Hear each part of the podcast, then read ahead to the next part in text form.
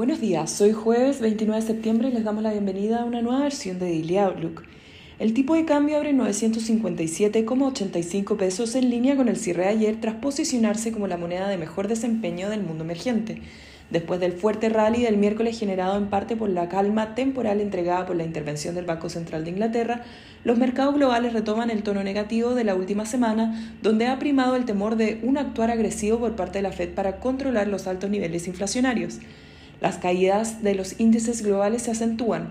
El dólar a nivel global se fortalece después de depreciarse más de un por ciento en la jornada previa y las tasas de los bonos del Tesoro caen. En Europa, durante el día exponen 13 miembros del Consejo del Banco Central Europeo, lo que probablemente apostaría por otra fuerte alza de la tasa.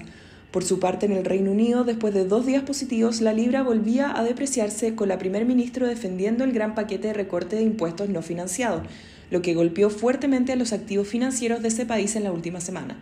En cuanto a commodities, los metales suben luego de conocerse que la Bolsa de Metales de Londres estaría discutiendo prohibir las transacciones de nueva oferta de metales rusos. Respecto a noticias corporativas, Porsche realizó una exitosa apertura de la bolsa en Alemania, con el precio de colocación ubicándose en la parte alta del rango de precios y recaudando 9,4 mil millones de euros para valorizar la compañía en 75 mil millones de euros. En el ámbito local, el desempleo en Chile se ubicó en 7,9% en agosto, sin cambio respecto al dato del mes previo y levemente bajo el 8% esperado. El Eurostock 50 cae 1,4% al igual que los futuros en Estados Unidos, perdiendo el S&P 500 1,1% y el Nasdaq 1,5%, tras rebotar en la jornada previa un 2% y 2,1% respectivamente, su mayor avance en más de un mes. Por su parte, en Asia las bolsas cerraron mixtas con el Nikkei rentando 1%, mientras que el CCI 300 de China cayó 0,5% y la bolsa de Hong Kong no mostró grandes cambios. Los commodities operan al alza, con el cobre ganando 1,4% y el petróleo WTI 0,8%. La moneda estadounidense a través del dólar index se fortalece 0,42% tras caer 1,3% el miércoles, mientras que el euro se debilita 0,08% respecto al dólar.